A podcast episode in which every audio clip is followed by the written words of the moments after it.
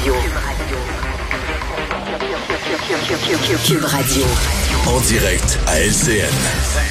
Fin de semaine de party euh, des fêtes, là, c'était une grosse fin de semaine. Euh, Richard, salut. Salut, salut, oui. Puis il va je lisais ce week-end ce dossier-là euh, dans le journal de Montréal sur les gens qui conduisent avec les facultés affaiblies, sur les décès Mmh. dus à l'alcool sur les routes. Écoute, on n'a aucune raison et aucune excuse en 2021 de conduire ivre avec tous les services qui existent, que ce Ben soit oui. taxi, Uber, euh, euh, Nez Rouge. Il y en a des services maison. Et je lisais que 10 000 Québécois par année sont arrêtés euh, en état d'ébriété. C'est un chiffre qui est énorme. Et écoute, là, on, est, on a agi de façon responsable, les Québécois, face à la pandémie. On a répondu de façon massive à l'appel du gouvernement de se faire vacciner. Hein, on le fait pour nous, on le fait pour les autres. On était extrêmement responsables. Et bien, je trouve qu'on devrait faire exactement la même chose avec l'alcool. Faut faire extrêmement attention. Et un des problèmes, je lisais le Hubert Sassi là, de Éducalcool là, qui dit euh, qui dit que au cours de la dernière année, 75% des Québécois n'ont pas vu de barrage routier. Écoute, moi là, je je me souviens pas la vrai. dernière fois que j'ai vu un barrage routier. Je ne me souviens pas. Ça doit faire plusieurs années de ça. Il y en a peut-être pas suffisamment parce que qu'est-ce que tu veux? Le, le- le monde est séparé en deux. Il y a des gens qui font leur stop parce que c'est la chose à faire.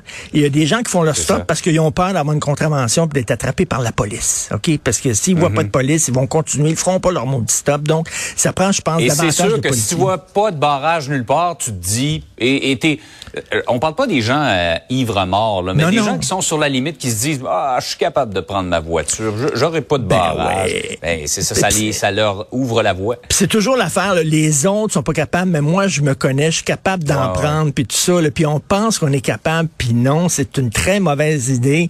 Les gens vont dire oui, mais c'est cher prendre un taxi. Écoute là, c'est quand même moins cher que de te ramasser à l'hôpital avec une jambe en moins.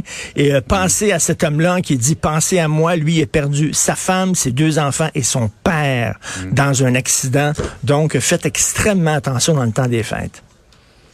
Absolument, on le répétera jamais assez. Euh, Justement, parlant du temps des fêtes, ça va être particulier cette année avec le contexte pandémique, euh, les parties à 20, les non-vaccinés qu'on n'est pas supposé inviter, tout ça. Ben oui, ben premièrement le party avant, hein, je sais pas si tu vois, là, mais finalement on se rend compte que Omicron est peut-être euh, plus euh, plus contagieux qu'on le croyait.